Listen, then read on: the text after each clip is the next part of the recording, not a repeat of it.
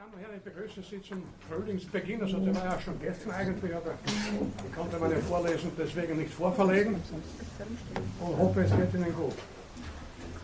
Wir stehen mitten in den Katastrophen, Krisen, Weltuntergängen. Und ich darf wiederholen, wovon zum letzten Mal die Rede war.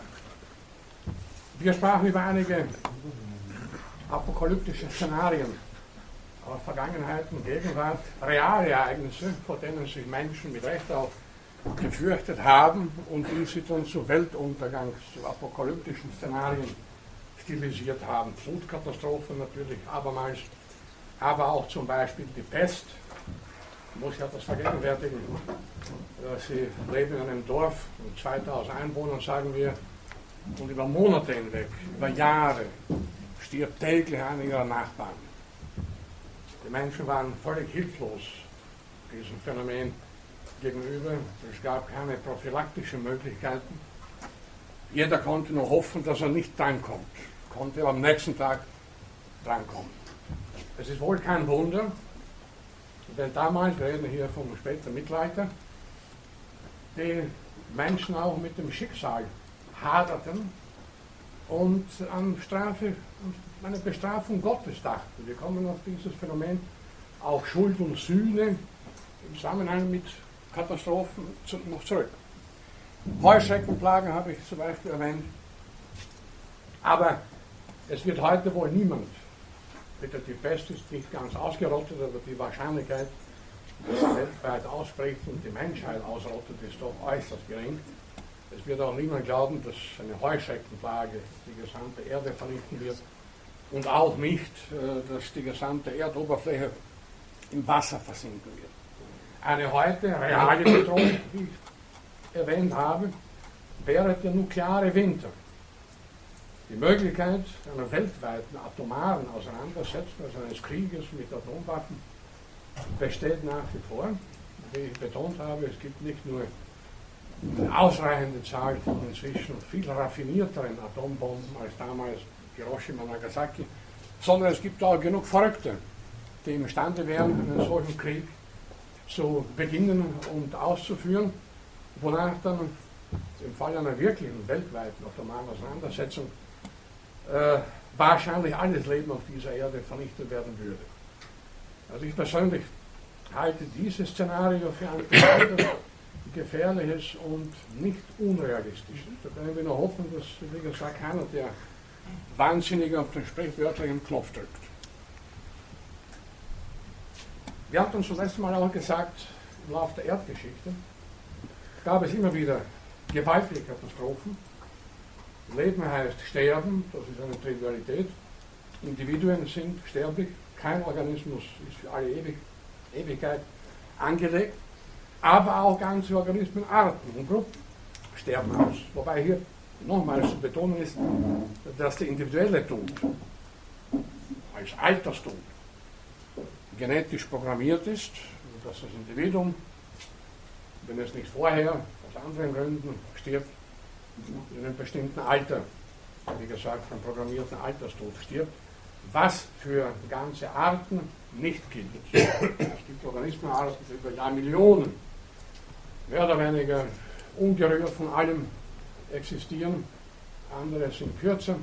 Aber Tatsache ist, dass unterbrochen Arten aussterben.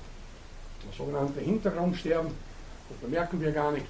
Das kann unterschiedlichste Ursachen haben. Andauernde Dürre oder Kälte in einer bestimmten Region kann die Population einer bestimmten Art dermaßen ausdünnen, dass die Fortpflanzungsrate so niedrig wird, dass am Ende überhaupt keins mehr übrig bleibt. Also das passiert ständig, aber was uns hier noch mehr interessiert, das sind natürlich die großen Katastrophen, das Massenaussterben, wovon in der Zeit von, ja, in den letzten 500 Jahren Millionen fünf stattgefunden haben. Wobei die eine vor 250 Jahren Millionen, die bisher größte Katastrophe der Erdgeschichte war, der ungefähr 85, nach einigen Schätzungen sogar 90 Prozent aller Organismenarten zu Opfer gefallen sind.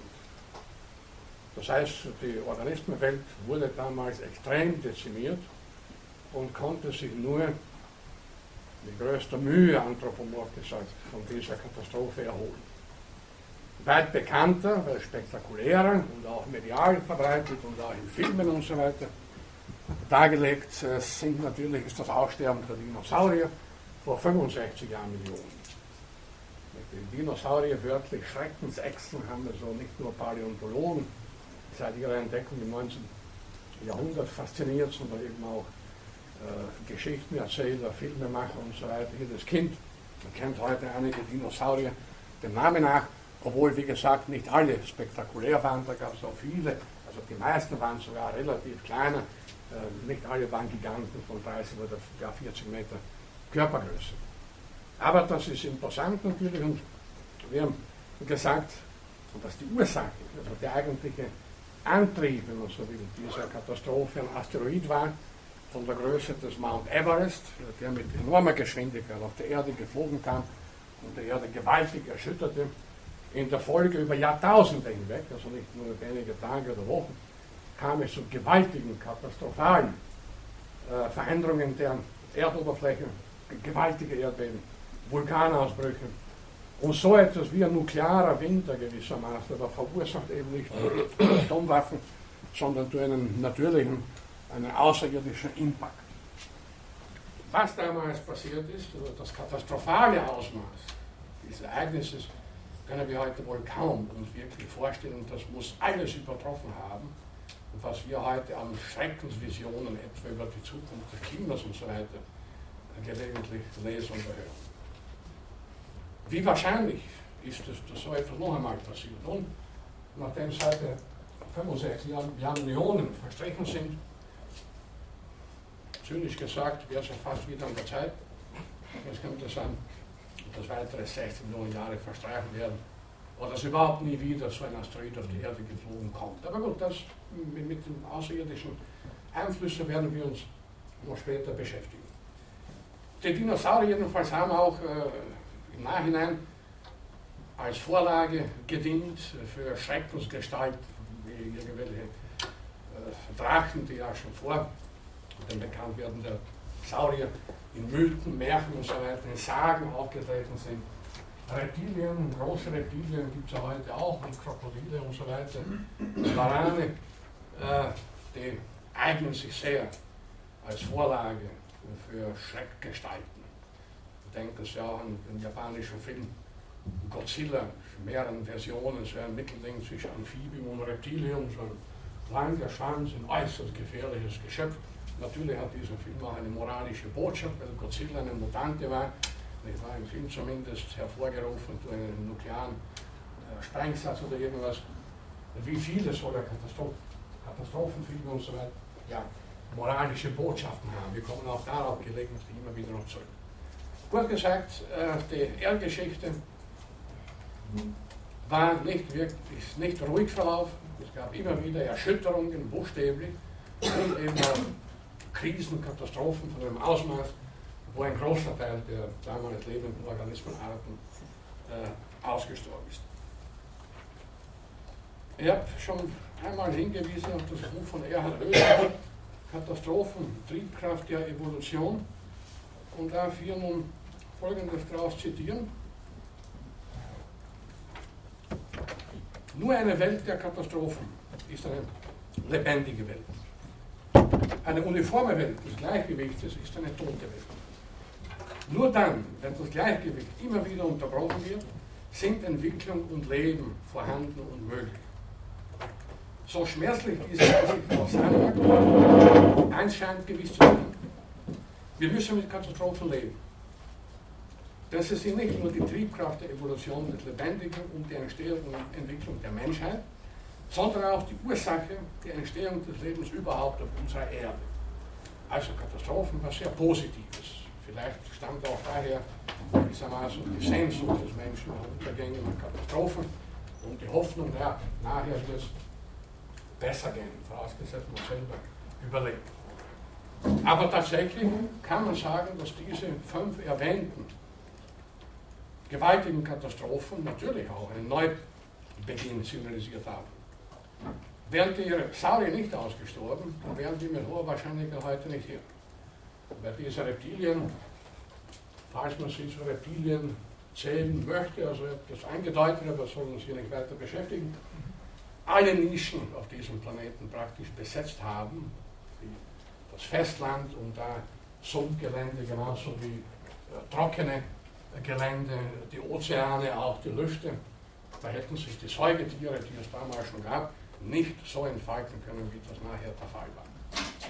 Das heißt, das Sterben der, dem Aussterben der Dinosaurier und dem Asteroiden müssten wir eigentlich dankbar sein, äh, denn sonst wären wir heute gar nicht hier.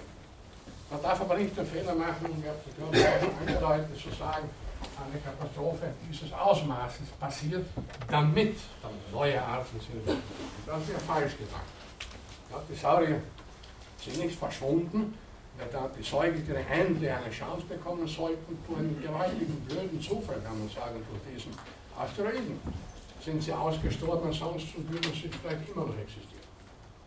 Also die Überlegung, äh, dass da eine Absicht in der Evolution steckt, die dazu führt, es müssen sich neue entfalten, es müssen neue Arten müssen gewissermaßen zum Zug kommen, das Alte verschwindet, damit, das ist eine falsche Überlegung, die würde implizieren, dass es in der gesamten Erdgeschichte, Entwicklungsgeschichte des Lebens auf der Erde, äh, so etwas wie eine Absicht gibt, einen Plan. Und den kann man nicht ausmachen, den gibt es nicht. Es gibt nur unter Anführungszeichen dumme Zufälle. Gut, soweit Vorlesung vom letzten Mal. Inzwischen aber, das noch als Ergänzung zu den fünf großen Katastrophen, spricht man gelegentlich von der sechsten Auslöschung. Wann war die? Habt ihr eine Idee? Sie ist jetzt. Findet derzeit statt, unter dem Einfluss des Menschen sterben derzeit, und die allermeisten von uns völlig unbemerkt, pro Tag schätzungsweise 70 bis 120 Arten aus. Natürlich keine so spektakulären wie die Dinosaurier, meistens kleinere, irgendwelche Schmetterlings- und Käferarten und so weiter. Seit einigen Jahrzehnten findet aber diese Katastrophe statt. Wir sind mittendrin, bemerken Sie aber kaum objektiv betrachtet, ich werde gleich sagen, wie man auf diese Zahlen kommt, kann man sagen, dass die heutige Phase des Massenaussterbens, was ihre Geschwindigkeit betrifft und die Artenzahlen, die betroffen sind, angeht, gewaltiger ist als die vor 65 Jahren Millionen. Ja, wir konnten auf diese Idee, dass ca. 70 bis 120 Arten pro Tag heute aussterben. Relativ leicht. Die größte Artenanzahl die größte Artendichte findet sich in den tropischen Regenwäldern. Das sind die artenreichsten Biotope der Erde. Und die werden, das haben Sie natürlich schon längst dauernd gelesen, seit Jahrzehnten massiv gerodet.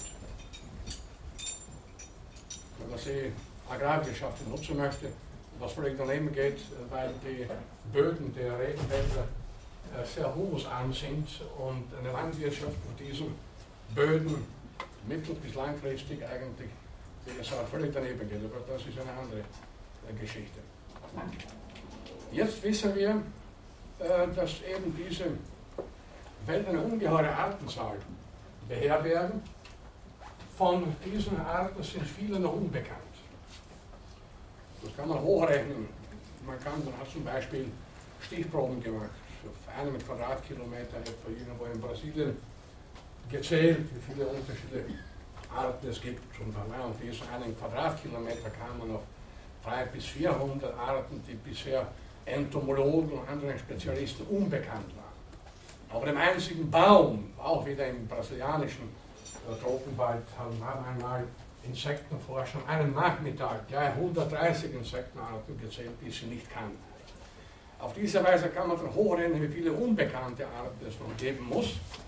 Und wenn man dann die Quadratmeter oder Hektaranzahl rechnet, die pro Tag oder pro Woche der Regenwald gerodet wird, kann man sich ungefähr ausrechnen, wie viele Arten da täglich verschenken. Wie gesagt, 70 bis 120. Nur ist diese sogenannte sechste Auslöschung insoweit einmalig, und hat in der gesamten Erdgeschichte keinen Präzedenzfall, weil sie von einer einzelnen Organismenart, von uns, verursacht wird. Im Falle der Dinosaurier und im Falle der früheren erdgeschichtlichen Katastrophen, des Massenaussterbens, waren es entweder außerirdische Ereignisse, also Asteroiden, Meteoriten und so weiter, oder irdische, unter Anführungszeichen, äh, Klimakatastrophen und so weiter, die zum Aussterben, zum Massensterben geführt haben. Aber noch nie in der Erdgeschichte kam es vor, dass eine einzelne Art die übrigen, alle übrigen, dermaßen beeinflusst hat und eben auch dermaßen zu deren Verschwinden beigetragen hat. Also kein einzelner Dinosaurier, so groß und gewaltig er auch gewesen sein mochte, hat gezielt und systematisch Lebensräume zerstört, um damit andere Arten zu vernichten. Das ist die Naturkatastrophe Mensch, auf die wir noch später zurückkommen werden. Ich wollte es hier an dieser Stelle schon erwähnen, weil wir, wie gesagt, den bisher bekannten fünf, der Big Five, wie es im Fachjargon heißen, Katastrophen, eben die sechste, die derzeit sich abspielt, äh, zur Seite stellen müssen. Also das noch gewissermaßen dazu als Ergänzung. Gut. Soll jetzt im Augenblick dieser grobe Überblick über die Katastrophen der Erdgeschichte genügen, kommen wir jetzt den Katastrophen der Menschheitsgeschichte, die natürlich mit äh, Katastrophen natürlicher Art verbunden sind, zum Teil zumindest, äh, aber sie in Zeiträumen abspielen, spielten seit es Menschen gibt und das ist noch nicht so lang. Wir werden uns hier konzentrieren auf die Zeit der zivilisierten Menschheit, ein paar tausend Jahre. Was waren die großen Katastrophen, der, denen der Mensch ausgesetzt war? Wir haben einige schon ja erwähnt, aber hier möchte ich einen kursorischen Überblick noch geben. Wir müssen abermals jetzt uns erinnern, dass wir drei Katastrophen zu unterscheiden haben, drei Arten von Katastrophen. Im Falle der Menschheitsgeschichte erstens Naturkatastrophen, die den Menschen genauso betreffen wie andere Lebewesen. Zweitens technische Katastrophen, die allerdings neueren Datums sind, erst die letzten 100, 150 Jahre, äh, ist die Technik so weit ausgereift, dass es auch wirklich Katastrophen im engeren Sinne geben kann. Und drittens dann menschgemachte Katastrophen, wobei vor allem um die Kriege zu denken ist. Beziehungsweise natürlich auch an die Beeinflussung oder Begünstigung von Naturkatastrophen. Was Naturkatastrophen anlangt, ist der Mensch nach wie vor ziemlich hilflos. Es gibt, wir werden darauf noch zurückkommen, natürlich so lange das Bemühen, Prognosen zu erstellen, etwa über Erdbeben und so weiter, die sich nur teilweise bewährt oder teilweise bewährt haben. Im Allgemeinen kommen Naturkatastrophen gewissermaßen über Nacht über den Menschen und er steht in der Nacht bevor ziemlich hilflos gegenüber. Am 1. November 1755, und das ist ein ganz besonders wichtiges Datum, 1. November 1755, erschütterte ein Erdbeben die portugiesische Hauptstadt Lissabon. Es gab ca. 30.000 Tote. Dieses Erdbeben, meine Damen und Herren, hat eine große philosophische Bedeutung erlangt. Und deswegen müssen wir uns damit etwas genauer beschäftigen. Mit seinen 30.000 Toten war es keineswegs das größte Erdbeben, das jemals stattgefunden hat. Auch nicht das größte in Europa. Aber aus ganz bestimmten, wie gesagt, philosophischen Gründen hat, ist dieses Erdbeben auf ganz besondere Weise in die Geschichte eingegangen. 1. November 1755, 1. November, Allerheiligen, ein christlicher Feiertag. Das Erdbeben fand am Vormittag statt, als sich ein beträchtlicher Teil der Einwohner von Lissabon in den Kirchen, ungefähr 30 Kirchen der Stadt, aufhielt, um dem Gottesdienst beizuwohnen. Sie werden hier schon sehen, worauf das Ganze hinausläuft.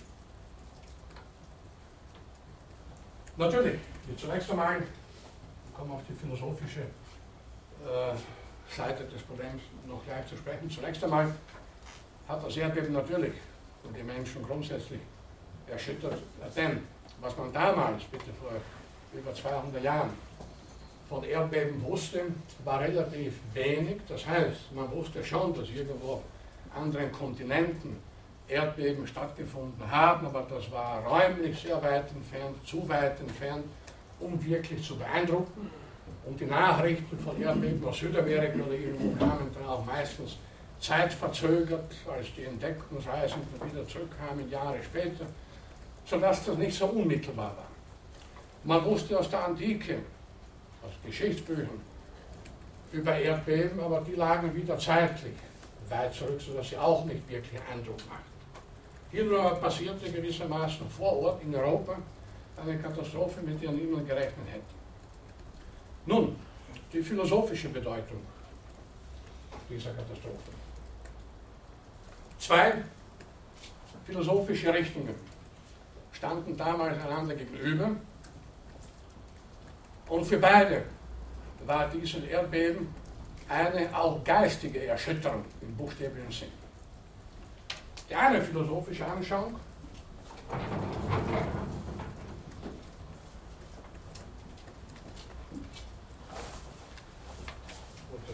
Ja so, äh, vom Philosophen Leibniz, nicht mit DZ geschrieben, wie häufig das der Fall ist. Der Philosoph Leibniz glaubte an eine prästabilierte Harmonie, das heißt eine von Gott gegebene Ordnung der Welt und glaubte, dass wir in der besten aller möglichen Welten leben.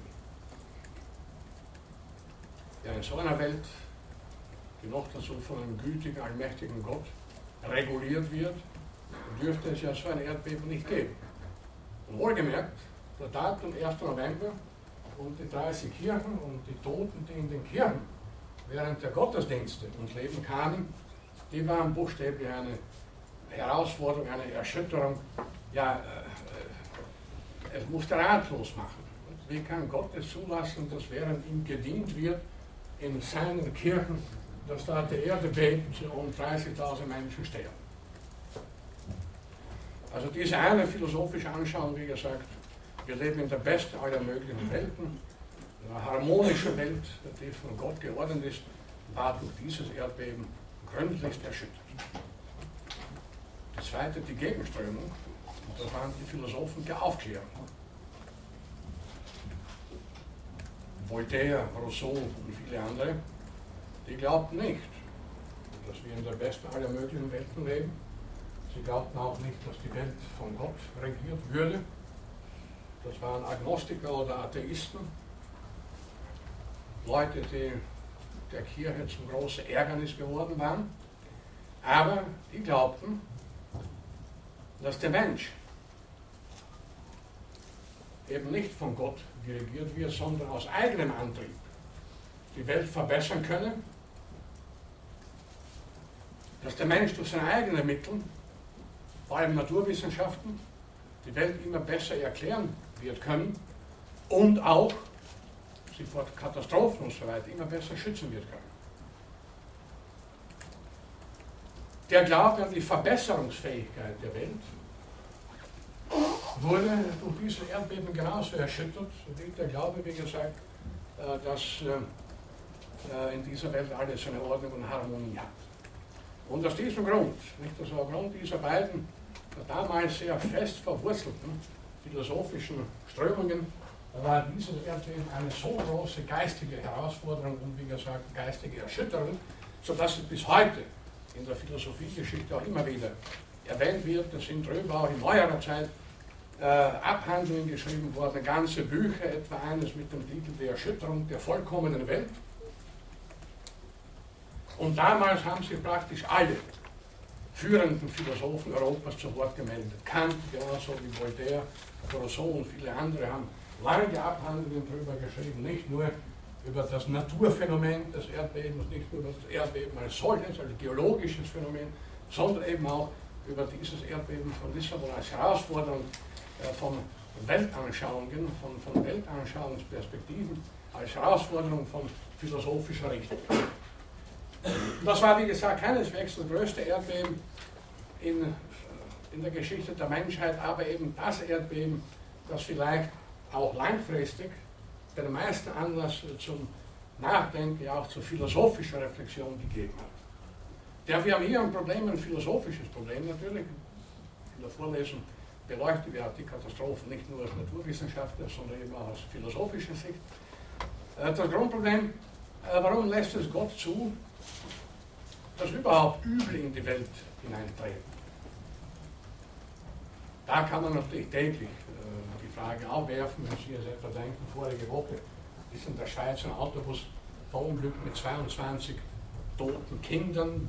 Wundern würde mir nicht wundern, wenn da auch die Eltern sagen, bitte, warum, falls sie gläubig sind, wie kann Gott denn so etwas zulassen? Ich war gerade unser Kind, gerade unsere Kinder, nicht am selben Tag, zur selben Stunde waren weltweit tausende Reisebusse unterwegs, denen ist nichts passiert, die Insassen haben überlebt, warum gerade unsere nicht? Gut, die Frage ist natürlich nicht nur eine religiöse, auch eine psychologische, klarerweise, ob man glaubt, an Gott glaubt oder nicht, bleibt das psychologische Problem natürlich erhalten, aber in einer weiteren Perspektive ist alle, alle Übel in dieser Welt zusammengenommen, Naturkatastrophen oder technische Katastrophen zusammengenommen, äh, ist die Frage natürlich eine Herausforderung. Wenn es also eine Ordnung gäbe, eine göttliche Ordnung gäbe, dann dürften ja solche Katastrophen nicht stattfinden. Oder ein Modell gewissermaßen, ein Gedanke, auf den wir noch später zurückkommen werden, äh, wir interpretieren solche Katastrophen als Gottes Strafe. Der Mensch hat sich versündigt, das war ja schon der Sintflut, Sündflut, also wird er von Gott bestraft. In vielen Einzelfällen fragt man sich dann aber, wofür wurde der oder der bestraft, vor allem wenn es um Kinder handelt, was können denn Kinder verbrochen haben, um also von Gott oder von sonst irgendeinem Dämon bestraft zu werden. Wie gesagt, das Erdbeben von Lissabon steht hier gewissermaßen als Symbol, stellvertretend für alle möglichen Katastrophen, als ein Symbol für, oder als Anlass, besser gesagt, als Anlassfall für weitgehende philosophische Reflexionen äh, die also Katastrophen der Menschheitsgeschichten betreffen. Aber gut, in der Folge möchte ich jetzt, wir werden ja wie gesagt noch auf diese philosophischen Aspekte da und dort zurückkommen, in der Folge noch ein kurzer Überblick über andere Naturkatastrophen der Menschheitsgeschichte. Das ist vielleicht ein bisschen langweilig, aber das mag Sie interessieren. Äh, bei Erdbeben zu bleiben. Ganz allgemein natürlich, wenn man buchstäblich den Boden unter den Füßen verliert, ist das schon eine gewaltige, auch psychologische Erscheinung. Ich habe nie ein Erdbeben persönlich erlebt, ich weiß nicht, ob einer von Ihnen jemals anwesend war bei einem Erdbeben. Also als ich in Erdbebenregionen war, da war es gerade ruhig. Ich bin auch froh, dass nichts passiert. Ich wünsche auch niemandem Erdbeben. Aber ich kann mir schon vorstellen, was es bedeutet, Sie sind in diesem Gebäude, plötzlich wankt alles, nicht wahr? Gebäude stürzt ein oder läuft Gefahr einzustürzen und man verliert, wie gesagt, buchstäblich den Boden unter den Füßen. Dass also Erdbeben zu den großen Schreckensszenarien der Menschheitsgeschichte gehören, hat natürlich gute Gründe. Kein geringerer als Charles Darwin hat in seinem Reisebericht über ein Erdbeben von Chile berichtet, das am 20. Februar 1835 stattgefunden hat, mit und Anführungszeichen nur 3000 Toten, aber das psychologische Moment hat Darwin da ganz gut eingefangen, indem er folgendes schrieb. Ein heftiges Erdbeben zerstört auf einmal unsere ältesten Vorstellungen. Die Erde, das Sinnbild der wahren Festigkeit, hat sich unter unseren Füßen bewegt wie eine dünne Kruste über einer Flüssigkeit. Eine einzige Sekunde hat im Geiste ein fremdartiges Gefühl der Unsicherheit hervorgerufen, das Stunden von Nachdenken nicht erzeugt haben würden. Eben, dass ich ja der Schreck jetzt eine einzige Sekunde oder ein paar Sekunden und schon gibt es da Tausende oder noch mehr Tote, eine gewaltige Zerstörung. Auch der große Forschungsreisende Alexander von Humboldt, der im äh, der vor allem Südamerika gereist hat, einer der Pioniere äh, der Erforscher Südamerikas war, schrieb über Erdbeben äh, folgendes, um deren Schrecken gewissermaßen anzufangen. Noch ist keine andere Äußerung einer Kraft bekannt geworden, die mörderischen Erfindungen unseres eigenen Geschlechts mit eingerechnet, durch welche in dem kurzen Zeitraum von wenigen Sekunden oder Minuten eine größere Zahl von Menschen getötet wurden, wie bei Erde. Gut, Humpel konnte nicht ahnen, äh, dass in späteren Zeiten der Mensch die Atombombe erfinden wird und damit sehr wohl alle natürlichen Kräfte bei weitem übertrifft. Aber das konnte man zu der Zeit, als Humpel diese Zeit niederschrieb, das war im Jahre 1845 natürlich noch nicht ahnen. Also bis dahin und auch längere Zeit nachher waren Erdbeben so ziemlich das Schlimmste, was Menschen erfahren konnten und wovon sie auch buchstäblich erschüttert wurden. Äh, das größte Erdbeben in der überlieferten Geschichte der Menschheit äh, hat im Jahre 1201 stattgefunden, vor ziemlich langer Zeit. Und er streckt, er streckt es über mehrere Länder gleichzeitig, unter anderem Ägypten und Syrien. Das Ergebnis waren eine Million Tote, ungefähr. Es ist heute nicht mehr genau auszumachen, ob diese Zahl, eine Million äh, Menschen, unmittelbar an den Folgen der Erderschütterung gestorben sind oder an Folgewirkungen, wie sie bei großen Erdbeben oft beobachtbar sind, Seuchen, Hungersnöte und ähnliches mehr. Aber wie auch immer, auch wenn es nur unter Anführungszeichen Folgeerscheinungen waren, ist eine Million Tote als Resultat letzten Endes eines Erdbebens schon gewaltig und das war wie gesagt bisher das stärkste Erdbeben, das in der Geschichte der Menschheit überliefert ist. Dem steht aber ein anderes Erdbeben, nämlich vom 2. Februar 1556 in Nordchina, um nicht sehr viel nach. Damals gab es 800.000 Menschen, die also das Leben gelassen haben.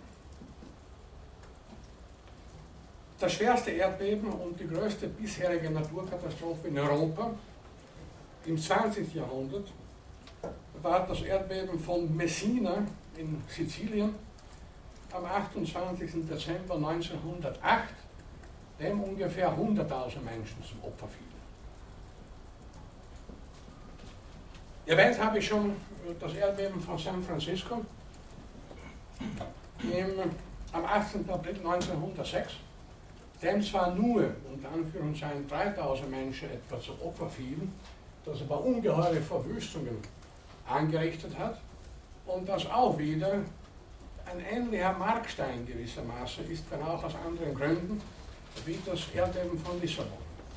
Denn das Erdbeben von San Francisco war das erste, das durch Massenmedien, also damals Zeitungen vor allem, Internet, Fernsehen gab es noch nicht, ziemlich schnell verbreitet wurde. Wovon die Menschen sehr schnell Kenntnis bekommen haben. Also die früheren Erdbeben bis ins 19. Jahrhundert hinein wurden meistens nur den Menschen zunächst einmal bekannt, die unmittelbar betroffen waren oder in unmittelbarer Nähe gelebt haben. Waren die weit entfernt. Das Erdbeben von San Francisco hat sich sofort, binnen kurzer Zeit, in viele Köpfe eingeprägt. Weltweit wurde darüber berichtet.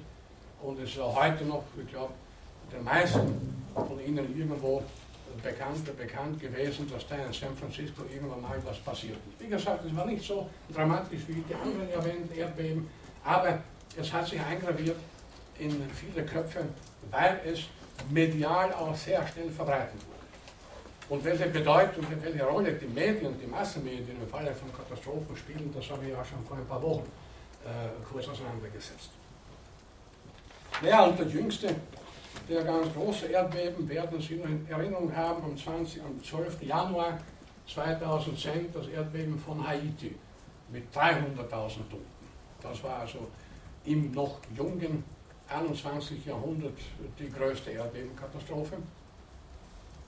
Es wurde darüber auch in den Massenmedien tagelang berichtet. Irgendwann hat man da nichts mehr davon gehört. Vor kurzem aber gab es irgendeine Retrospektive von einem äh, deutschen Sender, die Nachwirkungen des Erdbebens sind heute noch in Haiti katastrophal, also wirtschaftlich und so weiter.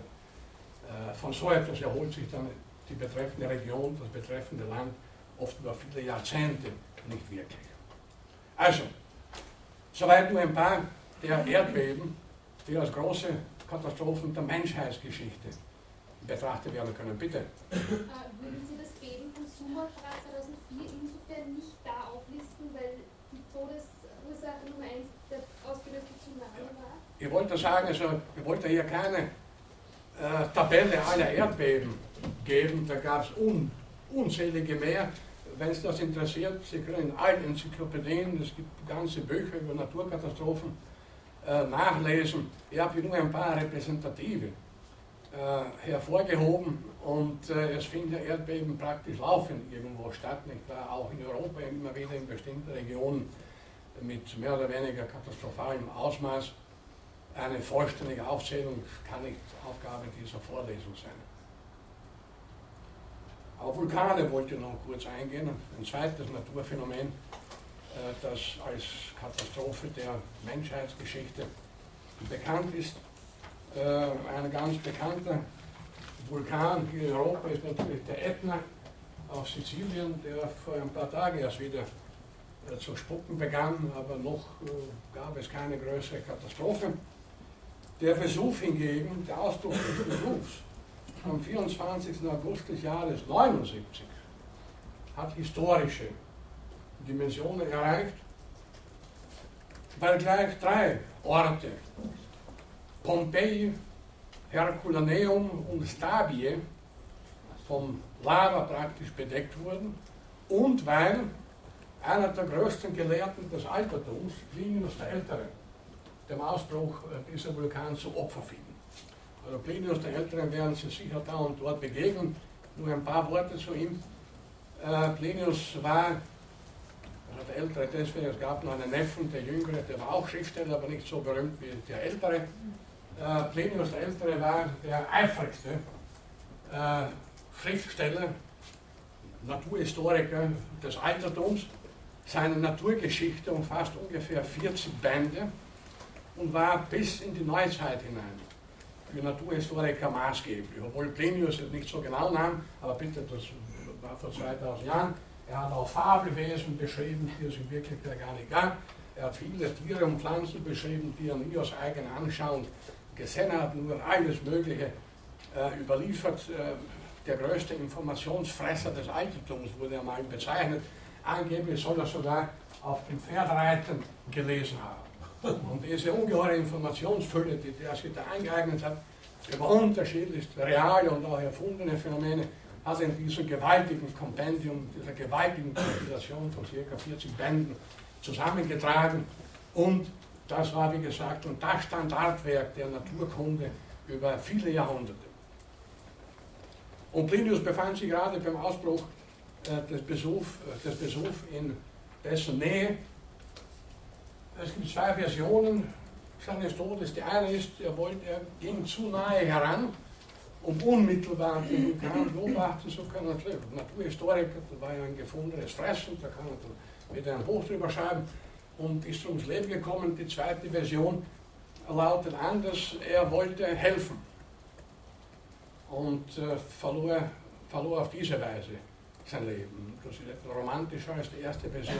So oder so, äh, dieser Vulkanausbruch, wie gesagt, ist nicht zuletzt deswegen so bekannt geworden, weil einer der größten Gelehrten überhaupt der gesamten antiken Welt ihm zum Opfer gefallen ist. Und es gibt wahrscheinlich kein äh, Buch, in dem Plinius erwähnt wird oder ausführlicher dargelegt wird, wo nicht ausdrücklich auch auf seinen äh, doch sehr spektakulären Tod hingewiesen wird. Aber gut, es gab andere Vulkanausbrüche. Der Besuch selber brach viele Jahrhunderte später, am 16. Dezember 1631, noch einmal aus, äh, zerstörte viele Dörfer und äh, kostete 3000 Menschen das Leben. Eine besonders, ein besonders gewaltiger besonders gewaltiges Ereignis. Das war der Untergang von Krakatau, einer Vulkaninsel im indonesischen Inselbereich zwischen Sumatra und Java gelegen, bestehend aus einer Kette von Vulkanen. Und am 27. August 1883 kam es nach wiederholten kleineren Eruptionen zu einer Reihe gewaltiger Explosionen sozusagen, die die ganze Insel auseinander sprengten. Also das war wohl einer der stärksten Vulkanausbrüche der bisherigen Geschichte, äh, der also eine ganze Insel äh, zerstörte und Explosionsknall war noch in einer Entfernung von über 4000 Kilometern zu hören. Also 4000 Kilometer hier von Wien weg. Naja, wie weit müsste man da jetzt reisen? So an den Rand, an den Rand Europas im Westen. Im Süden ist der Zipfel von der Iberischen Halbinsel ungefähr. Also von dort hören wir normalerweise nichts. Stellen Sie sich vor, man hört das Geräusch noch hier. Also was das für ein Ausbruch gewesen sein muss, muss ich ja kaum vorstellbar. Kaum vorstellbar. Glücklicherweise war die Insel dort selber unbewohnt. Sonst wäre kaum irgendjemand dort am Leben geblieben, das ist ganz klar. Aber auf der Nachbarinsel, das soll genügen, äh, wurden 36.000 Menschen getötet.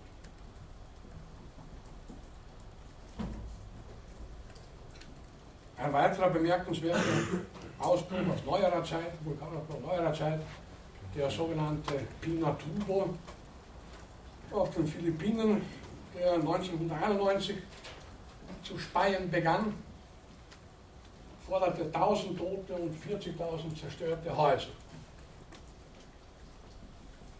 Vulkanausbruch jederzeit möglich, ich werde es auch hier bei diesen wenigen Beispielen belassen. Wir werden später noch auf das Phänomen zurückkommen, dass es derzeit ein paar Vulkane gibt, von deren Existenz kaum jemand weiß, außer Spezialisten, wo wir aber nur hoffen können, dass die ruhig bleiben. Nur vorweg gesagt, das ist der sogenannte Yellowstone-Vulkan, ein sogenannter Supervulkan. Äh, wenn der unruhig wird, dann kann es zu einer Katastrophe führen, die schon der Apokalypse ziemlich nahe kommt. Aber das wird uns zu einem späteren Zeitpunkt beschäftigen. Also wie gesagt, Erdbeben, Vulkanausbrüche als zwei Naturphänomene die große Katastrophe in der Menschheitsgeschichte bewirkt haben. Als drittes natürlich muss man unter Naturkatastrophen auch Hungersnöte anführen. Diese ja vielfach aus ungünstigen, für den Menschen ungünstigen Naturphänomenen ableiten lassen, Dürrekatastrophen, Überflutungen und so weiter sodass eine Hungerkatastrophe, wie gesagt, als Naturkatastrophe eingestuft werden kann. Ich habe schon zu Beginn der Vorlesung die große Hungerkatastrophe in China Ende der 1950er Jahre erwähnt. Äh, es gab äh, beispielsweise in Indien im Jahr 1770 schon eine äh, Hungerkatastrophe mit schätzungsweise 6 Millionen Toten. Europa selber wurde zwischen 1315 und 1317 von einer gewaltigen Hungerkatastrophe heimgesucht. Die Zahl der Toten konnte ich nicht genau eruieren, es müssen Millionen gewesen sein auf jeden Fall. Äh, die Ursache dieser Katastrophe waren lange anhaltende Regenfälle und Kälte, die zu einem mehrjährigen äh, Ernteausfällen geführt haben und in der Folge dann natürlich eben äh, zu einer, einem Massenhunger, zu einer Hungerkatastrophe ungeahnten Ausmaßes. Nur, was Hungerkatastrophen betrifft, müssen wir in die Geschichte nicht weit zurückgehen. Sie finden derzeit, vor allem in afrikanischen Ländern, wiederholt statt, nicht erst im Vorjahr, auch massenmedial ausführlich darüber berichtet. Und äh, wir wissen natürlich, dass ein großer Teil der Menschheit, ein beträchtlicher Teil der Menschheit Hunger leidet und dass viele Millionen davon auch buchstäblich verhungern. Sodass Hungerkatastrophen eigentlich wenn ich hier ein paar erwähnt habe, so sind das historisch manifeste Katastrophen. Aber im Allgemeinen, auch heutzutage, überall auf, an verschiedenen Plätzen der Erde äh, finden regelmäßige Hungerkatastrophen statt. Das heißt, hier findet eigentlich eine einzige perpetuierende Katastrophe statt. Soweit, wie gesagt, ein ganz grober Überblick äh, über Naturkatastrophen, die in der Menschheitsgeschichte von Bedeutung waren bzw. sind und die allesamt natürlich der Menschen die Brüchigkeit seiner Zivilisation vor Augen geführt haben bzw. nach wie vor vor Augen führen. Fassen wir zusammen.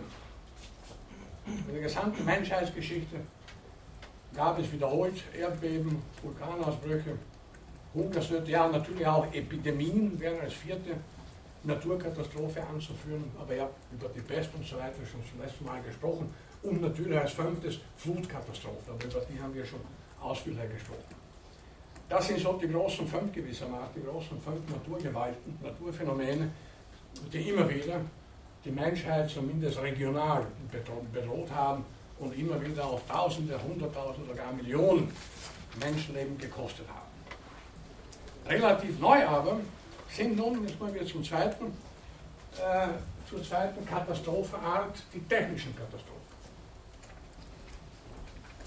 Die sind anders zu bewerten als die Naturkatastrophen. Es sind Katastrophen, die durch Werkzeuge und Anführungszeichen im weitesten Sinn verursacht werden, die der Mensch selber erfunden hat. Alle sind naturgemäß hier äh, Personentransportmittel gemeint. Wobei Flugzeugabstürze, Massenkramgagen auf Autobahnen eigentlich erst im 20. Jahrhundert äh, bekannt wurden. Klarerweise, weil vorher kaum Autos herumgefahren sind und Flugzeuge herumgeflogen. Nur die Eisenbahn kann aber eine etwas längere Katastrophengeschichte zurückblicken, die ist etwas länger, etwas älter, sodass die erste Eisenbahnkatastrophe von, einiger, von einigem Ausmaß bereits 1842 stattgefunden hat in Frankreich, als es bei einem Personenzug zu einem Achsbruch kam und 50 Menschen verbrannten.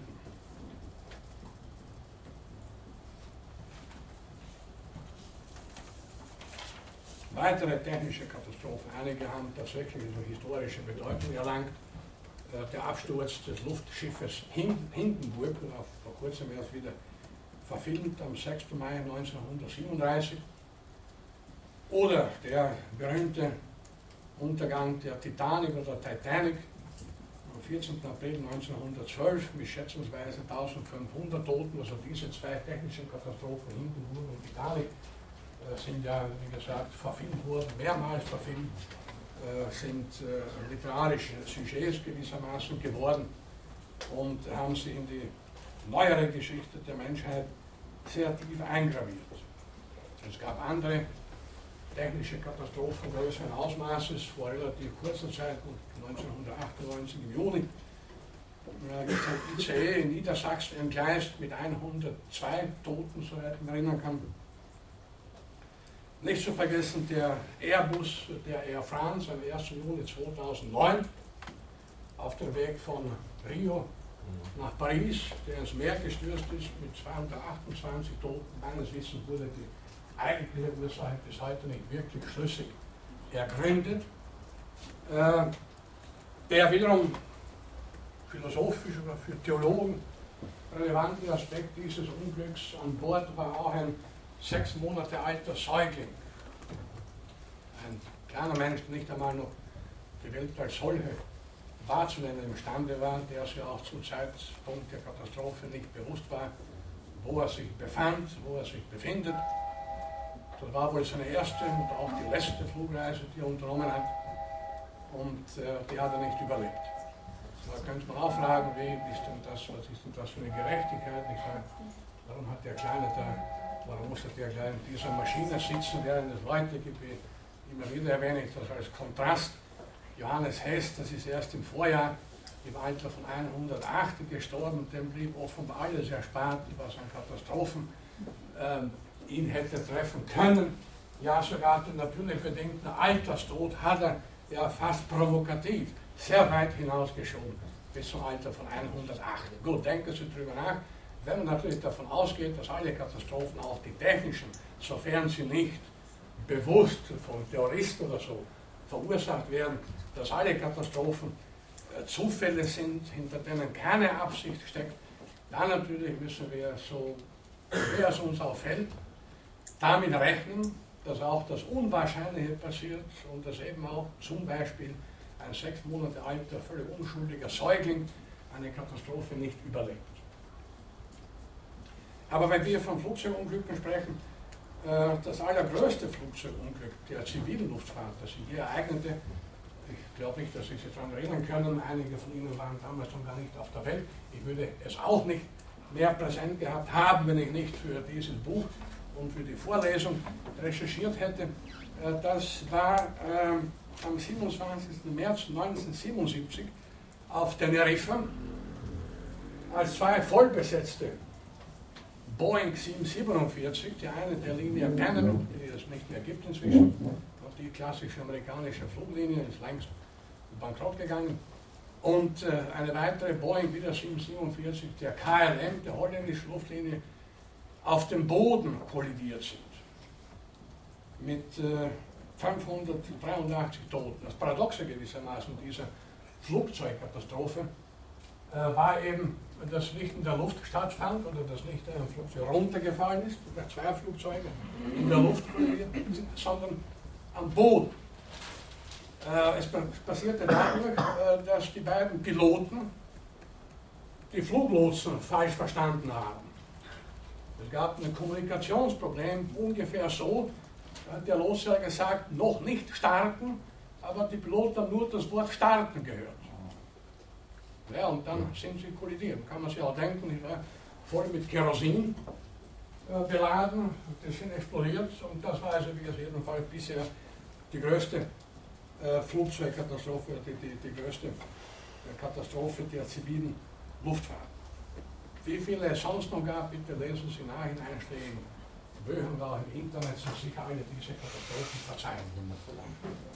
Was Flugzeugkatastrophen betrifft, sind aber schon einige allgemeine Überlegungen auch angebracht. Es ist das Flugzeug mit Abstand heute nach wie vor der mehr denn je das allersicherste Personentransportmittel, wenn man die Anzahl der Flüge und die Anzahl der beförderten Passagiere in bestimmten Zeiträumen betrachtet. Der Flughafen wie Frankfurt am Main, einer der zehn größten Flughafen der Welt, ich glaube, wir stellen siebten oder achter Stelle, aber das ändert sich immer wieder befördert oder fertigt pro Jahr ca. 50 Millionen Passagiere ab. Und das kann man uns umrechnen, ca. eine Million pro Woche, also pro Woche eine Million Stand Passagiere. Und wann haben Sie gehört, dass in Frankfurt am Flughafen irgendwas passiert wäre? Der größte Flughafen der Welt, in der amerikanischen Stadt Atlanta, äh, ungefähr 88 Millionen Passagiere pro Jahr ab.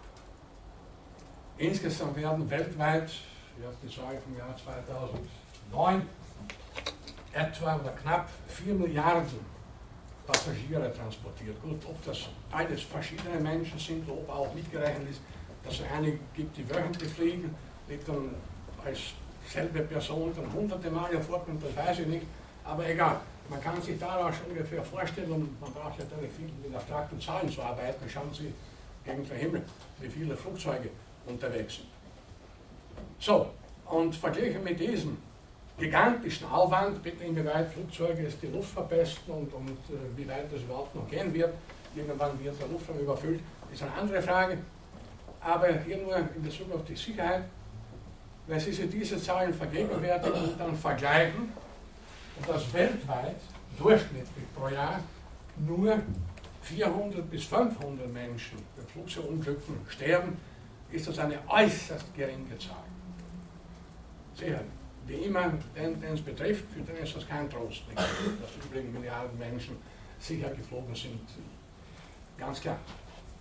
Zum Vergleich, ich habe das bei anderen Gelegenheiten schon gesagt, allein in Deutschland, wie vor ein paar Monaten erst, da gab es einige Aufregung auf ZDF, bekannt wurde, in Deutschland sterben pro Jahr durchschnittlich ca. 14.000 Menschen in Krankenhäusern an Keimen, die sie sich in Krankenhäusern holen.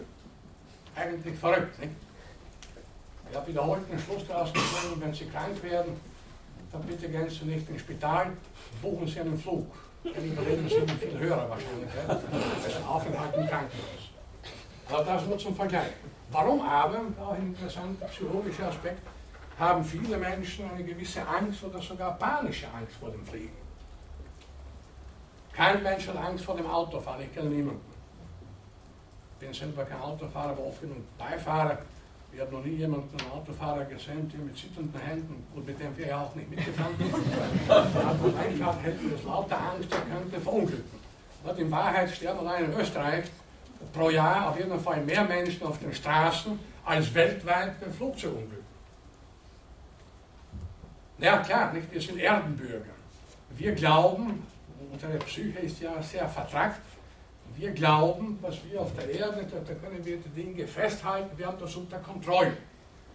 Das ist eine Geschwindigkeit von 150 Stundenkilometern zum Beispiel auf der Autobahn, äh, dass man dann das Fahrzeug äh, nicht unbedingt unter Kontrolle behält, äh, das zeigen ja verschiedenste tägliche Autounfälle, die aber allesamt nicht so spektakulär sind und daher auch nicht in die technischen Katastrophen der Menschheitsgeschichte eingehen, weil es singuläre Ereignisse sind. Und deswegen kümmern uns Autounfälle, wenn wir nicht unmittelbar betroffen sind, eher weniger oder gar nicht. Während dem Flugzeugabsturz, da genügen 100, 150, 200 Tote, ein spektakuläres Ereignis ist über das den Medien tagelang berichtet wird. Vor allem, wenn es sich um ein Flugzeug einer europäischen Fluglinie handelt, nicht wahr? Äh, dann ist es ganz klar, äh, dass das tagelang die Medien füllt. Das geht uns so weit, dass man die, über die Passagiere schreibt, sofern man etwas über sie weiß, über diesen kleinen Säuglingteil der Air France-Maschine und vieles mehr. Das wird dann persönlich quasi aufgerollt. Natürlich, bei einem normalen und Anführungszeichen Autounfall gibt es vielleicht zwei, drei Tote, auch zwei, drei zu viel, klar, ich möchte nicht zynisch klingen.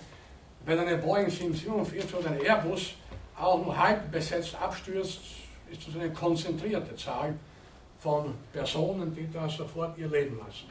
Wenn ich vorhin sagte, dass eben die durchschnittliche Zahl von, von Toten bei Flugzeugabstürzen pro Jahr etwa 400 bis 500 beträgt, dann kommt ja diese Zahl auch nur so zustande, dass gelegentlich eine Maschine mit gleich 200 bis 250 Toten abstürzt. Es mag Jahre gegeben haben, wo überhaupt kein Toter zu beklagen war, weil es, oder nur ganz wenige, weil nicht jedes Jahr, auch das können Sie im Internet nachschauen, in den letzten 10, 20 Jahren, wie oft sind große Flugzeuge abgestürzt. Sehr selten. Kleinere Sportflugzeuge, das hört man öfter, aber das betrifft uns wieder weniger. Da ist einer drinnen gesessen, wo ja, kann man nichts machen wie für ein Motorradunglück. Also wie gesagt, die, die Massenhaftigkeit sozusagen dann, äh, bei einem Flugzeugabsturz, die, die, Masse der Toten ist das, was uns da äh, sehr negativ berührt. Und wie gesagt, vor allem diese etwas unbewusste Angst, nicht? Also, da habe ich ja keine Kontrolle. Das ist ein Pilot und äh, seit dem 11. September 2011, das war eine technische Katastrophe der eigenen Art, äh, sind meines Wissens die Türen zum Cockpit verschlossen. Es kann keiner mehr die Tür zum Piloten aufmachen. Mag sie unter anderen Umständen vielleicht als ungünstigerweise. Es mag vielleicht einmal sehr wichtig sein, den Piloten zu sprechen, nicht um die Maschine äh, zum Absturz zu bringen. Aber gut, das sollte also nicht mehr möglich sein. Der Pilot ist gleich abgeschlossen. Und umso mehr kann man ja das Gefühl entwickeln, äh, ja, man ist völlig ausgeliefert. Hoffentlich geht es dem Piloten gut, hoffentlich hat er nicht getrunken, hoffentlich hat er nicht gerade eine Scheidung hinter sich und denkt darüber nach, wie er die Alimente aufbringen soll, hoffentlich verdient er gut und so weiter. Ja, klar. Äh, dann natürlich, man muss ja aushalten. Probieren Sie es mal. Ich habe das einmal probiert, habe es aber nicht länger als ungefähr eine halbe Minute ausgehalten. Ich sitze im Flugzeug und stelle mir vor, unter mir öffnet sich der Bauch oder was auch immer. Zunächst mal fliegen, konzentrieren Sie sich kurz drauf, das könnte passieren. Sie halten nicht lange aus, eine halbe Minute.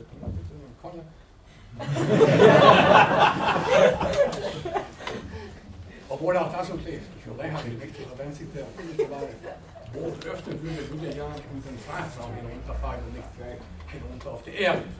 Aber das wäre eine rationale Überlegung, die wird dann wirkungslos bleiben. Als ich zum letzten Mal über den Atlantik geflogen bin, auch mit einer Air, einem, einem Airbus der Air France. Auch die Strecke Wien, also Paris, nicht Rio, aber Bogota, das bleibt sich gleich. Also wenn die Maschine in Paris gestartet ist, ja, es dauerte nicht lange, eine halbe Stunde vielleicht, da waren wir also vom Festland weg. Jetzt kommt also die nächsten 7000 Kilometer das offene Meer. Und da dachte ich mir schon, ja gut, das ist so, jetzt darf nichts passieren, denn da gibt es keine Rettung. Als ein Flugzeug am Hudson River, Sie werden sich darauf vielleicht daran erinnern, vor ein, zwei Jahren abgestürzt ist. Naja, bitte, da waren binnen Minuten Rettungskräfte unterwegs mit Booten und Schnellbooten und so weiter. Der Hudson River mitten in New York. Nur, wenn die Maschine einmal das Festland verlässt und tausende Kilometer über das Meer fliegt, wer soll da kommen, wenn die Maschine mal äh, sich dem Meer nähert? Da gibt es keine Rettungsboote in der Nähe. Da muss man entweder Gott vertrauen, wenn man daran glaubt, oder sich die Zahlen vergegenwärtigen. Bitte, was kann denn passieren mit dem Flugzeug? Das sicherste Verkehrsmittel der Welt. Sonst dürfte man ja, sonst darf man ja nicht fliegen. Aber wie gesagt, äh, Flugzeugabstürze sind spektakulär nach wie vor. Auch wenn das Flugzeug äh, das sicherste äh, Personenbeförderungsmittel überhaupt ist. Nun, was technische Katastrophen im Allgemeinen betrifft, müssen wir paar wiederum weitergehende, wenn Sie so wollen, philosophische Überlegungen anstellen. Manche der Katastrophen ereignen sich natürlich und ereigneten sich aufgrund der menschlichen Gigantomanie. Da ist wieder die Titanic, ein gutes historisches Beispiel. Ein unsinkbares Schiff, dachte man. Da kann nichts passieren. Der Entwickler genügte, Sie kennen die Geschichten von Filmen und so weiter, es genügt ein relativ kleiner Eisberg und schon war die Katastrophe da. Die Natur gewinnt immer, gewissermaßen. Aber natürlich ist der Mensch, zumal seit Beginn der Neuzeit, seit dem Aufbruch der Naturwissenschaften und der später Fall, mit dem beginnenden Industriezeitalter im 19. Jahrhundert, mit der beginnenden Technik, nicht wahr? Flugzeuge, Eisenbahnen, Autos und so weiter, immer wieder auch von, der, von, der, von dem Gefühl getragen, die Natur beherrschen zu können, perfekte technische Gebilde herstellen zu können, wo einfach nichts passieren darf. Und aus der Geschichte hat der Mensch bekanntlich nie etwas gelernt. Und daher können sich heute auch viele nicht vorstellen, dass jedes technische Gebild, wie minutiös genau es auch berechnet und gebaut worden war, niemals hundertprozentig sicher sein kann. Denn immer noch bleibt der Faktor Mensch sei es ein Pilot oder Lokomotivführer oder was auch immer. Der Mensch ist immer unberechenbar. Es kann Verschiedenes passieren. Und dann natürlich kann man sich auch fair kalkulieren oder spekulieren mit der Überzeugung, unsere Technik ist so perfekt, dass hier die Natur nichts anhaben kann. Das ist vor allem ein Gedanke, der oft so äh, zu hören ist oder zu lesen ist, erdbebensichere Häuser, Gebäude. Kann es nicht geben. Es relativ sichere geben, die halt einen größeren Erdstoß leichter aushalten als andere. Aber Gebäude, die grundsätzlich erdbebensicher sind, wird es nie geben können. Denn wir wissen ja nie, welche Stärke ein künftiges Erdbeben noch erreichen kann. Sie werden Sie wissen, dass die sogenannte Richterskala nach oben offen ist. Also die kann auch die Stärke 12 oder 14 einmal erreichen. Und dann ist kein Gebäude vorstellbar, äh, das einem solchen Erdbeben äh, standhalten könnte. Und dann natürlich unsere, unser Missverhältnis zu Komplexitäten. Wir können mit Komplexitäten nicht gut umgehen. Mit Wahrscheinlichkeiten bzw. Unwahrscheinlichkeiten haben wir große Schwierigkeiten. Einmal, der Flugzeugabsturz ist extrem unwahrscheinlich und trotzdem fürchten sich viele vor dem Krieg. Ein Autounfall ist dagegen viel wahrscheinlicher, aber keiner fürchtet sich davor. Wir kalkulieren Risiken zum Teil völlig falsch. Erwarten Katastrophen dort, wo sie am wenigsten zu erwarten sind, gehen dann leichtfertig über Möglichkeiten hinweg, die sehr wohl des Wahrscheinlichen liegen. Und bitte, man darf nie vergessen, in der komplexen Welt, in der wir leben, die Welt der Natur, aber auch unserer Zivilisation und Technik, hat auch, wie ich immer wieder sage, das Unwahrscheinliche sein Recht. Irgendwann kann etwas passieren, womit kein Mensch gerechnet hat. Wenn da von technischen Katastrophen die Rede war, ich könnte ja hier äh, lange, viele weitere aufzählen, wie gesagt, das kann im Rahmen dieser Vorlesung nicht geschehen. Aber es sind ja nicht nur die erwähnten Flugzeugabstürze und Eisenbahnunglücke und so weiter. Denken Sie an, an Schiffskatastrophen, nicht, nicht nur historische, auch jetzige, nicht die wie ist das Schiff Costa Concordia vor kurzem in Italien. Immer wieder hört man von irgendeinem Passagierschiff, das in Not gerät. Fährenunglücke gab es in letzter Zeit immer wieder. Und nicht zu vergessen natürlich Unfälle mit Tankern und, und auf Ölbohrinseln, wo dann in der Regel wenn überhaupt relativ wenige Menschenopfer zu beklagen sind, aber ungeheure Naturkatastrophen ausgelöst werden. Offenbar hat es die Menschheit bisher zumindest nicht geschafft, Öl einigermaßen sicher zu transportieren oder zu befördern, weil man dafür nämlich immer wieder, wenn Sie die Ohren offen halten, Nachrichten, immer wieder gibt es irgendein Tankerunglück oder wie gesagt, auf einer Ölbohrinsel passiert was und dann gibt es die Ölpest und die ganze Region über Jahre, wenn nicht Jahrzehnte äh, praktisch äh, mehr oder weniger vernichtet. Also was ich damit sagen wollte, der langen Rede kurzer Sinn, Katastrophen sind allgegenwärtig, also das wird Sie nicht mehr weiter überraschen. Sie treten als Naturkatastrophen auf, sie treten als technische Katastrophen, wobei natürlich beide auch ineinander verquickt sein können, wie Fukushima, wo eine Naturkatastrophe auch eine technische Katastrophe erst ausgelöst hat. Der Glaube, wir könnten uns eine Welt einrichten, in der wir vor Naturkatastrophen völlig gefeit sind, ist ebenfalls ebenso weit hergeholt wie der Glaube, es könnte eine perfekte Technik, eine perfekte Technologie geben, perfekte Personenbeförderungsmittel, was auch immer, wo nie etwas passieren kann. Das sind beides ein Irrglaube.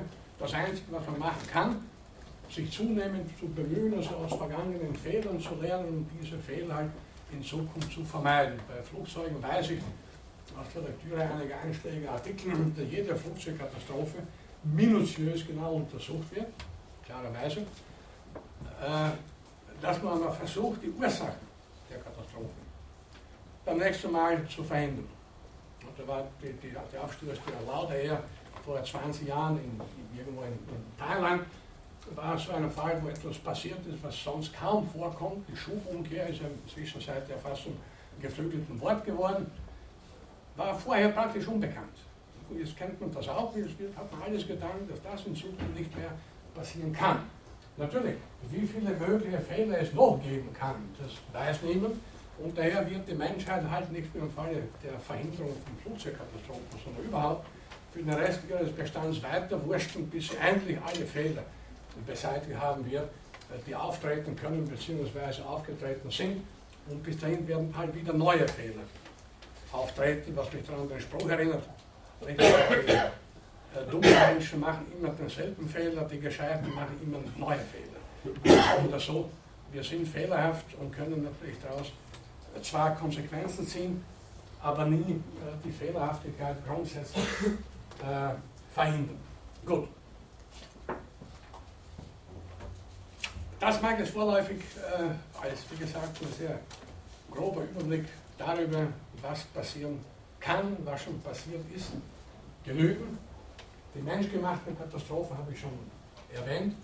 Über den, der Mensch als Naturkatastrophe, Vernichtung anderer Arten werden wir später noch reden. Äh, die beiden Weltkriege, und das vielleicht noch zum Abschluss dazu, waren sicherlich die zwei bisher größten Katastrophen der Menschheitsgeschichte. Nicht das schwerste Erdbeben, nicht der größte Vulkanausbruch, nicht das größte Flugzeugunglück, erreichten auch nur annähernd das verheerende Ausmaß des Ersten und vor allem des Zweiten Weltkriegs, der bekanntlich ca. 60 Millionen Menschen innerhalb von sechs Jahren das Leben gekostet. Also das war die bisher mit Abstand allergrößte Katastrophe der Menschheitsgeschichte, der überlieferten Menschheitsgeschichte, äh, die also von nichts, gar nichts bisher übertroffen wurde übertroffen werden könnte sie nur, wie schon mehrmals angedeutet, durch eine weltweite oder auch lokale atomare Auseinandersetzung heutzutage oder von einem Asteroiden der Größe, wie er damals vor 65 Millionen Jahren auf die Erde geflogen kam. Würde das noch einmal passieren, dann würde so vermute ich, von der Menschheit und von ihrer Zivilisation nichts übrig bleiben.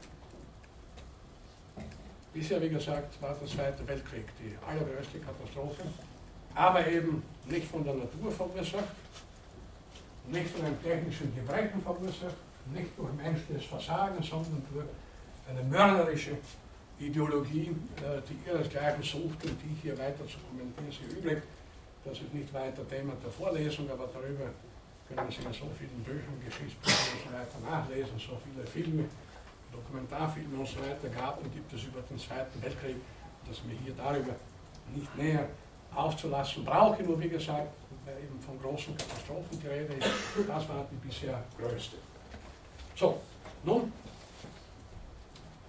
die Zeit läuft schon wieder.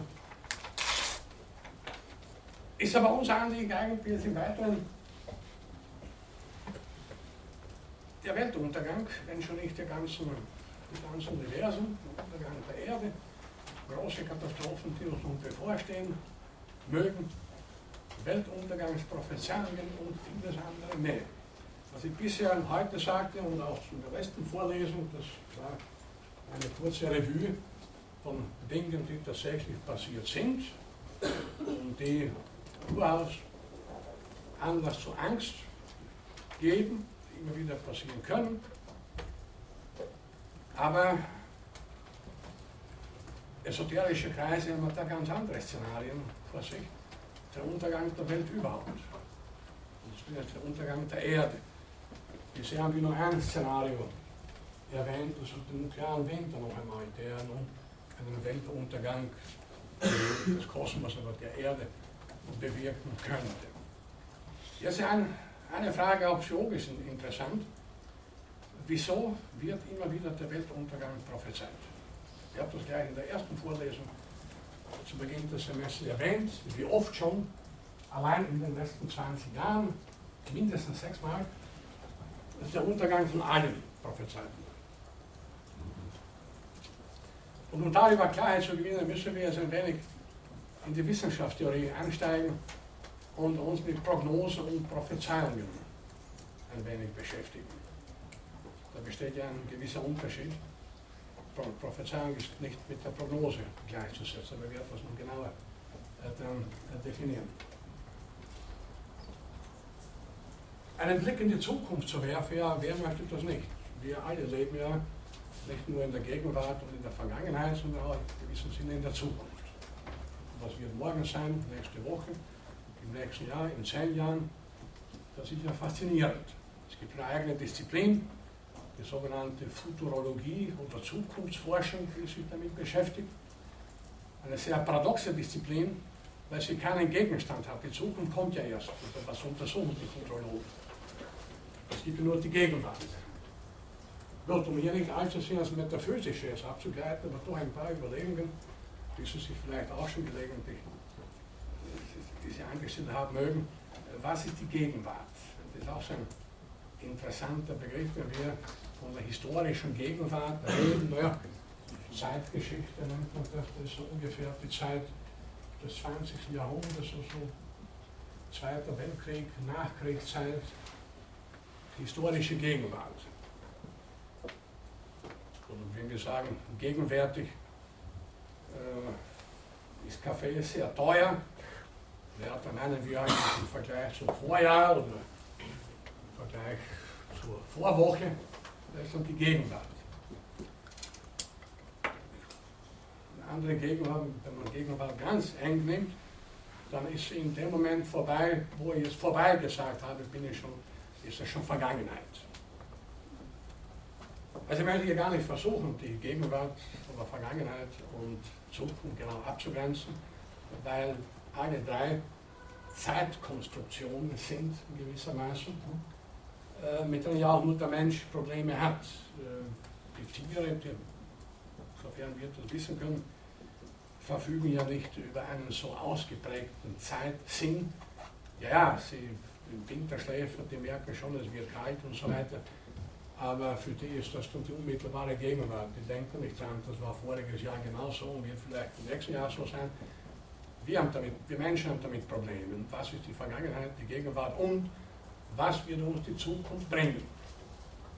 Über die Zeit als solche hier äh, möchte ich auch nicht viel sagen, weil das Gegenstand anderer Vorlesungen hier auch in diesem Institut ist. Ein interessantes Phänomen natürlich. Ähm, jeder von uns beschäftigt sich irgendwie irgendwann mit der Zeit, weil er meistens zu wenig davon hat oder weil sie zu schnell davonläuft oder davon zu laufen scheint oder weil Vergangenes immer wieder auch in die Gegenwart einwirkt. Wir können vergangene Geschehnisse nicht ungeschehen machen und müssen oft jahrelang mit vergangenen Blödheiten leben und vieles mehr. Allein deswegen schon ist für uns Zeit ein hochinteressantes Thema natürlich und dass jetzt äh, Zeit in der Philosophie, äh, dass diesem Thema meterweise Literatur schon gewidmet wurde, brauche ich nicht eigen zu betonen. Äh, das können Sie alle Orten nachschauen. Aber was die Zeit genau ist, weiß niemand wirklich. Der Kirchenvater, Theologe, Philosoph Augustinus soll auf die Frage, was ist Zeit, geantwortet haben, ich weiß es, aber nur wenn niemand mich fragt. Also Sie wissen wahrscheinlich auch genauso wie ich, was Zeit ist, nur fragen darf man uns nicht genau, um die Zeit zu definieren, ist etwas schwierig. Hingegen ist unsere Sprache und auch durchaus in Bezug auf unser Thema voll von, unter Anführungszeichen, Zeitwörtern. Nehmen Sie nur einen Begriff, auf den wir noch immer wieder zurückkommen werden, die Endzeit. Also das Ende aller Zeiten. Ja, möchte schon das Ende der Welt überhaupt sein. Denn ohne die Welt, ohne irgendetwas Räumliches, darf es auch keine Zeit geben. Das sagen uns auch Kosmologen und Physiker. Die Zeit kam erst in die Welt mit der Welt. Daher ist die Frage, was war vorher falsch, wenn es ein Vorher nicht geben konnte. Die Frage, das Wort vorher oder nachher, kann nur jemand verwenden, der schon in der Zeit sich befindet und natürlich im Raum sich befindet. Wenn vorher das absolute Nichts war, ja, ich hätte nicht sagen dürfen vorher, was soll ich sonst sagen, dann gab es auch keine Zeit. Und die Endzeit, die wäre dann eben das Ende, nicht nur der Zeit, auch das Ende des Raumes. Das können wir uns nicht wirklich vorstellen ein Leben ohne Zeit. Gut, wenn alles aus ist, wird es auch kein Leben mehr geben. Zeit ist für uns messbar mit ziemlich einfachen Geräten, mit Uhren, ist aber natürlich auch ein Konstrukt. Am kommenden Samstag, glaube ich, werden die Uhren wieder auf Sommerzeit umgestellt. Das sind Konventionen. Wir hätten das nicht machen müssen. Wir hätten die Stunde auch so lassen können, wie 20 oder 25 Jahre noch war. Da gab es noch keine Sommer- und Winterzeit. Die eingeführt, nicht? Aus Gründen, die kein Mensch mehr kennt, angeblich wegen Energiesparen. Ist völlig daneben gegangen natürlich. Äh, wir könnten auch die Zeit anders einteilen. Statt in Sekunden, Minuten, Stunden, irgendwelche andere Einheiten nehmen. Die verschiedenen Kulturen mit unterschiedlichen Kalendern. Die Maya, die ja in diesem Jahr in aller Munde sind, der Maya-Kalender, ist ja ganz anders aufgebaut als etwa unsere Kalendarien. Das heißt, in gewissem Sinne ist Zeit auch ein Konstrukt. Die Zeit entsteht erst dadurch, dass wir sie messen. Und ihr könntet dafür genauso gut andere Ausdrücke verwenden und auch völlig andere Maßeinheiten. Auf der anderen Seite bewegt sich um uns herum alles, das geschieht ja Verschiedenes, und wir selber verändern uns, wie wir merken oft zu unserem Leidwesen und spüren dann intuitiv, ja, da ist jetzt etwas vergangen. Es ist nicht mehr so, wie es früher war, irgendetwas verändert. Da war früher das Café Stadelmann in der Währinger Straße, das ist nicht mehr dort zum Beispiel. Das ist eine andere Zeit.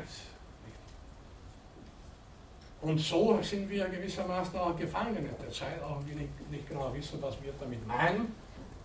Wir erleben ununterbrochen täglich, dass die Zeit vergeht, unter Anführungszeichen. Und, und das ist dann für uns natürlich philosophisch und psychologisch interessant, dass Zeit nicht eingeholt werden kann.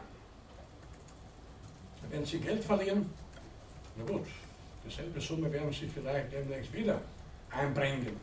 Geld hat kein Marschall, das muss ja nicht der gleiche. Exakt dasselbe 100 Euro Schein oder 5 Euro Schein gewesen sein. Nur Zeit können Sie nie einbringen. Sie können materiell alles verlieren, können Sie uns mit Geschick und Zeit alles wieder aufbauen. Aber die Zeit ist ein für alle Mal vergangen. Wie Friedrich Schiller sagte, pfeilschnell kommt die Zukunft geschritten, ewig still steht die Vergangenheit. Die kommt nie wieder. Und deswegen ist für uns Zeit ein sehr kostbares Gut, weil es ein irreversibler Prozess ist gewissermaßen, mit dem wir selber irreversibel sind. Es kommt ja nicht vor, dass jemand von höherem Alter wieder zurückgeht ins Säuglingsalter, sondern es geht nur immer in die eine Richtung. Also diese Überlegung möchte ich zu dem vorangestellt haben, was jetzt in der Folge noch kommt, über Propheten, Prophezeiungen, Prognosen und so weiter. Äh, Tatsache ist, dass uns die Zukunft natürlich interessiert, obwohl paradoxerweise sie ja noch nicht da ist. Sonst wäre es eigentlich nicht die Zukunft. Aber wir würden gerne wissen, was wird sein. In vielen Fällen wäre es gut zu wissen, in anderen Fällen vielleicht besser nicht. Im Alltag gehen wir stillschweigend davon aus, ja, morgen wird es ungefähr so weitergehen wie heute und übermorgen nächste Woche. Das wird schon sein. Das wird schon irgendwie gehen. Aber gut, was hier interessiert, sind die großen Zukunftsprognosen bzw. Prophezeiungen. Jetzt gleich zum, zu, zu, zu dem Begriffspaar Prognose, Prophezeiung ein paar Worte, damit wir heute sowieso Schluss machen. Eine Prognose basiert auf einer wissenschaftlichen Erklärung oder einer wissenschaftlichen Theorie, die sich auf bestimmte Teilbereiche der Wirklichkeit bezieht. Bestimmte Naturphänomene zum Beispiel. Das Wetter nehmen wir als Beispiel. Wettervorhersage, die Wetterprognose. Wenn sie seriös und wissenschaftlich gemacht wird, dann beruht diese Prognose, sei es für morgen oder für die nächsten drei Tage oder fünf Tage, auf sehr präzisen Messungen, Beobachtungen des Wettergeschehens, auf der Kenntnis bestimmter Naturgesetzen, auf der Kenntnis langjähriger Wetter- und Klimabeobachtungen, auf der Kenntnis, wie zum Beispiel Blitz und Donner zustande kommen und vieles mehr. Man hat verschiedene Theorien über diese Naturphänomene und kann auf der Basis schließen, dass unter gegebenen Umständen morgen, übermorgen das Wetter so und so sich entwickeln wird. Auch da kann man Überraschungen erleben natürlich.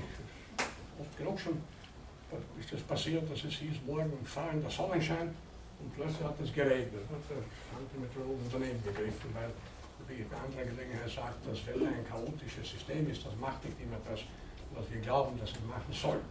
Aber grundsätzlich ist das Wetter, die Wettervorhersage ein gutes Beispiel für eine wissenschaftlich fundierte Prognose.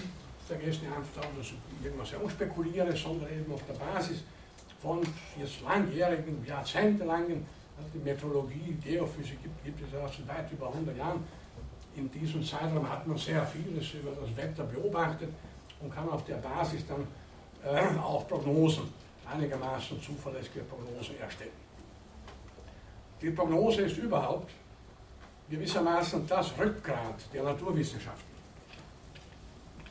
Insbesondere wenn es um die angewandten Wissenschaften geht. Technik, Landwirtschaft zum Beispiel, Medizin. Sie alle sind abhängig von mehr oder weniger präzisen Prognosen. Ein Patient möchte natürlich eine möglichst präzise Prognose über den weiteren Krankheitsverlauf wissen.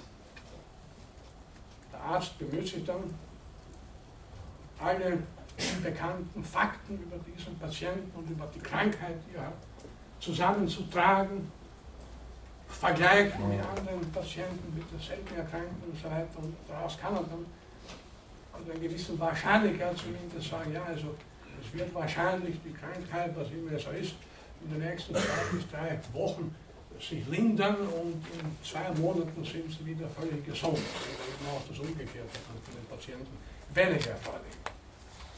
In der gesamten Technik, die gesamte Technik lebt von Prognosen. Weil wir von Flugzeugen gesprochen haben, das sind ein gutes Beispiel dafür, dass Physiker im Laufe der Zeit einiges gelernt haben über aerodynamische Gesetzmäßigkeiten, Luftströmung und so weiter. Und das Fliegen mit Flugzeugen ist ja nichts weiter eigentlich als die Anwendung der Erkenntnis physikalischer Naturgesetze. Und mit jedem Flugzeug, das sicher startet und landet, wird die Kenntnis dieser Naturgesetze abermals bestätigt. Das heißt, das ist ganz allgemein, mit der Zahl der bestätigten Prognosen verdichtet sich auch die Richtigkeit der hinter ihnen liegenden Theorie. Wenn also die gesamten Gesetze der Luftbewegung, die der Physiker und so weiter zusammengetragen haben, wenn das alles falsch wäre, wenn alle physikalischen Theorien falsch wären, wäre noch nie ein einziges Flugzeug auch nur drei Meter hoch gekommen. Also, die Naturwissenschaften sind Prognosen allgegenwärtig, die Naturwissenschaften leben gewissermaßen davon und die angewandten Wissenschaften sind ja ohne Prognose überhaupt nicht denkbar. Dann gibt es auch Propheten, Prophezeiungen. Eine Prophezeiung bedarf nicht des Rückgriffs auf ein Naturgesetz, auf eine wissenschaftliche Theorie oder empirische Beobachtungen. Da genügt es, dass irgendein Seher, ein Prophet, eine Vision hat und auf diese Vision sein Bild von der Zukunft gründet. Propheten müssen sich nicht um Naturgesetze kümmern, Propheten brauchen nicht empirische Studien zu Rate zu ziehen. Es genügt, dass ihnen im Traum vielleicht irgendein Erzengel erscheint und ihnen sagt, was sein wird oder was sie machen sollen. Und schon haben sie die Prophezeiung. Naturgemäß, sehen Sie hier schon, Prophezeiungen viel leichter als Prognosen. Jeder kann da irgendwas zusammen visionieren. Und die ganzen Weltuntergangsmodelle, unter Anführungszeichen, sind natürlich in der Regel keine Prognosen, sondern Prophezeiungen. Propheten stützen sich nicht nur, oft nicht nur auf eigene Visionen, sondern zum Beispiel auch auf kryptischen Texte. Die Bibel eignet sich natürlich immer wieder, wurde ja auch der Weltuntergang inszeniert, als, als äh, sehr gute Quelle für die Apokalypse. Es gab den französischen Mathematiker, Chemiker, Arzt, was immer auch noch gewesen sein mag, Nostradamus, wir kommen auf ihn noch später zurück, der sich sehr gut eignet nach wie vor als Quelle für Prophezeiungen. Beiden, sowohl den Prognosen als auch den Prophezeiungen, ist allerdings eines gemeinsam. Beide sind etwas unsicher. Zum Abschluss ein vielleicht amüsantes Beispiel, und da rede ich jetzt von Prognosen, nicht von, von Prophezeiungen. Am Ende des 19. Jahrhunderts, um die Jahrhundertwende vom 19. zum 20. Jahrhundert, hat man in der Stadt New York und auch in anderen Großstädten der damaligen Zeit, London etwa, errechnet, dass in den nächsten 10 bis 20 Jahren die Stadt vom Pferdemist zugedeckt sein wird, weil die Zahl der Pferde auf den Straßen massiv zugenommen hat. Und man hat dann schon überlegt, wie, kann man, wie will man diesen Mist wegschaffen können. Das wird dann nicht ohne Möglichkeit. Das wird eine Katastrophe. Prognose war zu dem Zeitpunkt, als sie gestellt wurde, richtig. Beobachtete Tendenz war klar. Immer mehr Pferdewagen fahren in den Städten herum, also produzieren die Pferde immer mehr Mist. Logisch, empirisch, wissenschaftlich, erkenntnistheoretisch, kristallklar. Was aber die Prognostiker natürlich nicht gewusst haben, dass das Auto das Pferd in den nächsten Jahrzehnten weitestgehend verdrängen wird und dass das Pferdemistproblem sich gewissermaßen von alleine lösen wird. Dass neue Probleme kommen werden mit den Autos, die dann später und heutzutage die Straßen verstopfen, das ist wieder eine andere Geschichte. Aber da war das Problem das Pferd und der Pferdemist. Und das hat sich von selber gelöst. Die Prognose war, wie gesagt, zunächst einmal durchaus richtig, aber schon wenige Jahre später vollkommen falsch. Äh, man hat damals argumentiert, das ist ganz amüsant zum Teil, als dann die ersten Autos herumzufahren begannen, das waren da nie ein paar Autos in jeder Stadt, heutzutage unverständlich in New York, fahren nur vier Autos, nicht? Das ist unglaublich. Man hat ja sich auch nicht vorstellen können, äh, dass sich die Autos zahlenmäßig so verbreiten werden, weil man auch durchaus richtig argumentierte, es gibt ja kaum Leute, die Auto fahren können. Also das Auto kann sich nicht bewähren. Das wird nichts. Aber es kam völlig anders. Also so viel äh, zur Prognose. Und noch weitere Beispiele und weitere Einzelheiten aus der Prognose werden wir später zum nächsten Mal zurückkommen. Leute, danke für Ihre Geduld und bis zum nächsten Mal.